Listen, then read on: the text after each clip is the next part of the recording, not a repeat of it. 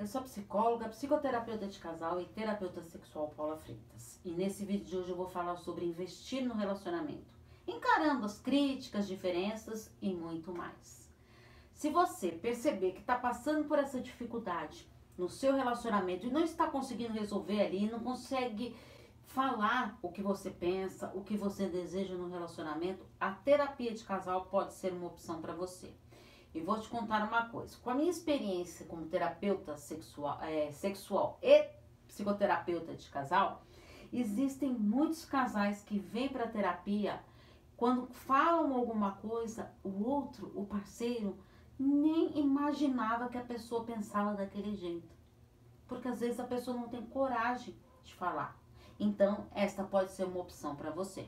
Então, vamos para as perguntas de hoje sobre relacionamentos. Primeira pergunta: Como lidar com as críticas no relacionamento? Todos estão sempre prontos para criticar os outros, mas nem sempre, ou mesmo quase nunca, preparados para ouvir as críticas. Afinal, quem gosta de ser criticado? Sugiro que ao receber uma crítica, escute atentamente. Pondere o que for necessário e tente entender o porquê dessa crítica. Por que será que meu parceiro está pensando isso? Será que faz sentido para você? Avalie e filtre o que for necessário. Foque em você, na sua melhoria. Quando o relacionamento está passando por dificuldades, as críticas têm um efeito corrosivo porque tendem a ferir o parceiro. E com essas críticas corrosivas, o casamento ali, o casal, ele vai se afastando cada vez mais, sem focar no problema e consequentemente não tá nem aí para a solução. Então, o ideal é ter um diálogo assertivo entre o casal para poder entender o que está por trás de tantas críticas. Mas quando a relação está mergulhada em conflitos, fica cada vez mais difícil esse diálogo. Aí, nesse caso, a terapia de casal é uma excelente aliada para você trabalhar essas dificuldades em busca de solucionar os conflitos entre o casal. Segunda pergunta: a carência afetiva pode prejudicar um relacionamento? A pessoa que se sente carente afetivamente, ela traz enraizado dentro de si um enorme medo de ser rejeitada, abandonada, deixada de escanteio. Então ela procura no parceiro alguém que te complete, que preencha esse vazio interno. Mas ninguém tem esse poder de preencher esse vazio. Isso acaba sendo injusto com o outro, delegar essa incumbência. O parceiro ele não te completa.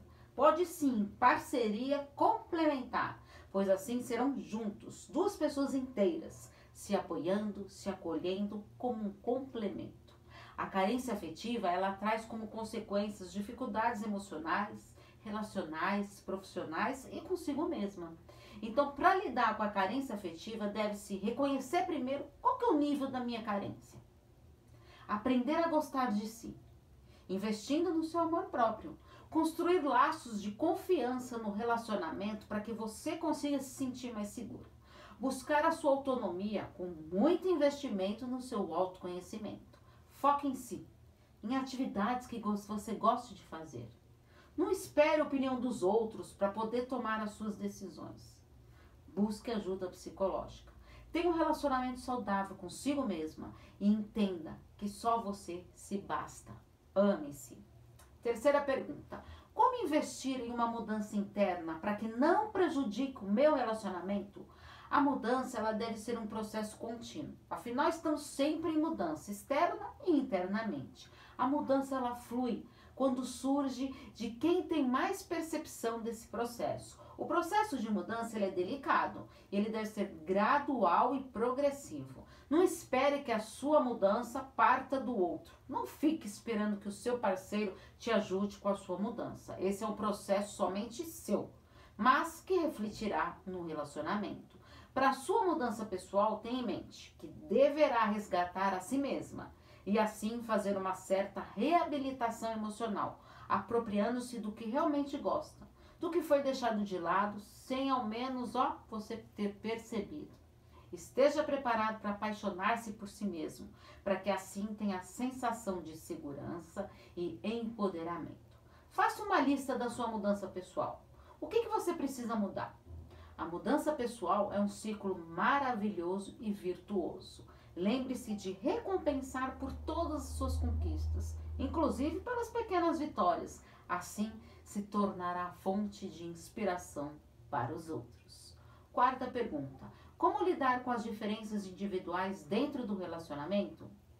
É fundamental entender que somos seres únicos e temos nosso próprio jeito de ser, de sentir e de pensar, composto com ponto de vista diferente dos outros. Então aproveite as diferenças individuais e traga a favor do relacionamento. Assim, cada um poderá contribuir para a harmonia dessa relação. O que, que é muito comum acontecer é que leva às dificuldades nos relacionamentos é por conhecer o nosso parceiro, pressupõe-se em saber tudo o que o outro está pensando. Mas na verdade, não somos tão óbvios e temos visões de mundos diferentes. O diálogo ele é fundamental para você entender a opinião e do ponto de vista do outro, entendendo que a pessoa que você tanto ama não é o seu espelho.